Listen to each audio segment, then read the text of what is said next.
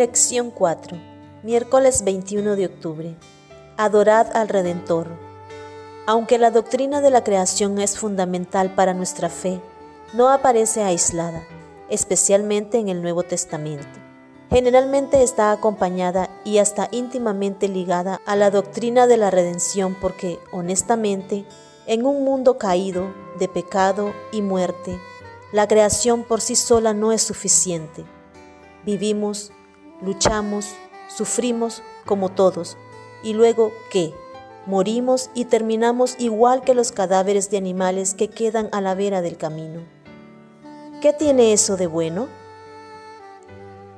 Por ende, tenemos la doctrina de la redención, que también es esencial para nuestra cosmovisión, y eso significa que en el centro de todo lo que creemos está Jesucristo, crucificado y resucitado.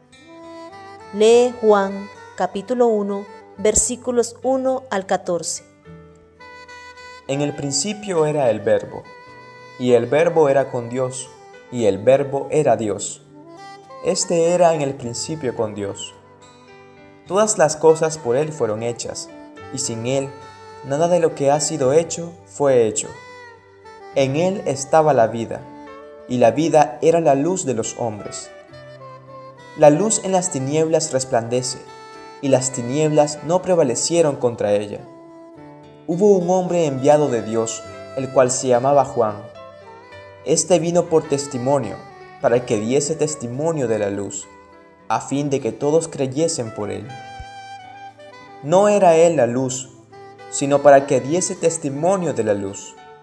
Aquella luz verdadera que alumbra a todo hombre venía a este mundo. En el mundo estaba, y el mundo por él fue hecho, pero el mundo no le conoció. A lo suyo vino, y los suyos no le recibieron. Mas a todos los que le recibieron, a los que creen en su nombre, les dio potestad de ser hechos hijos de Dios, los cuales no son engendrados de sangre, ni de voluntad de carne, ni de voluntad de varón, sino de Dios. Y aquel verbo fue hecho carne, y habitó entre nosotros y vimos su gloria, gloria como del unigénito del Padre, lleno de gracia y de verdad. ¿Qué nos dicen estos versículos sobre quién era Jesús y lo que ha hecho por nosotros? También presta atención al mensaje del primer ángel. Vi volar por en medio del cielo a otro ángel, que tenía el Evangelio eterno para predicarlo a los moradores de la tierra, a toda nación, tribu, lengua y pueblo, diciendo a gran voz, Temed a Dios y dadle gloria, porque la hora de su juicio ha llegado, y adorad a aquel que hizo el cielo y la tierra, el mar y las fuentes de las aguas. Apocalipsis capítulo 14 versículos 6 y 7.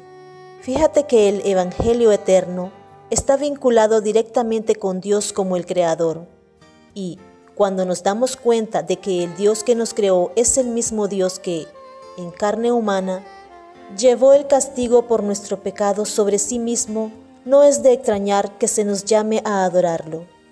¿Qué otra respuesta debería surgir de nosotros al darnos cuenta de cómo es nuestro Dios realmente? Por esta razón, Cristo y el crucificado debe ser nuestra prioridad en todo lo que enseñamos. Una enseñanza que, a decir verdad, también debe incluir la segunda venida, porque la primera venida de Cristo realmente no nos beneficia en mucho sin la segunda, ¿verdad?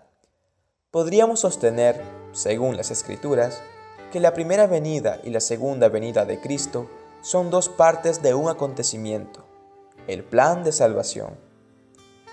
Medita sobre la idea expresada en Juan capítulo 1 de que aquel que hizo todas las cosas, Juan capítulo 1, versículo 3, fue quien murió en la cruz por nosotros. Pregunta, ¿por qué la adoración debería ser una respuesta natural incontenible?